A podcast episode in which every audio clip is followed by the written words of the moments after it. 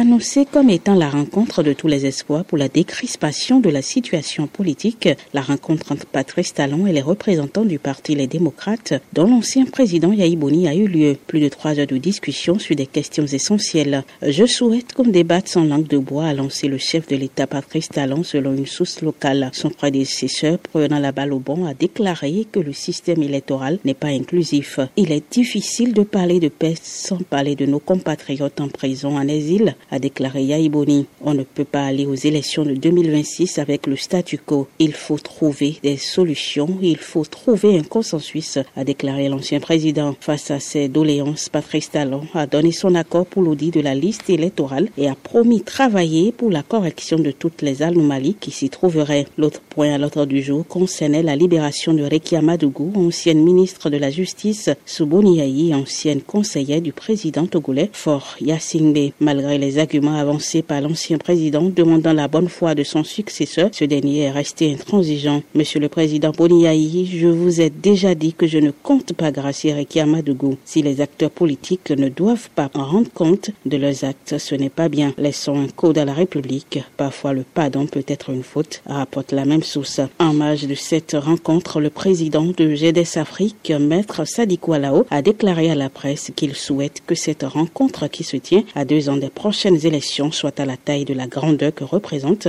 les deux anciens présidents. Il faut que les décisions annoncées soient aussi grandes que l'espoir du peuple, a-t-il ajouté. En plus de Boniaï, la délégation était constituée du premier vice-président du parti, Eric Rondeté, du deuxième vice-président, Léon Komla-Rossi, et du président du groupe parlementaire, Noureinou à Tchadé. De Cotonou, Jeanette Fleur dans pour Afrique.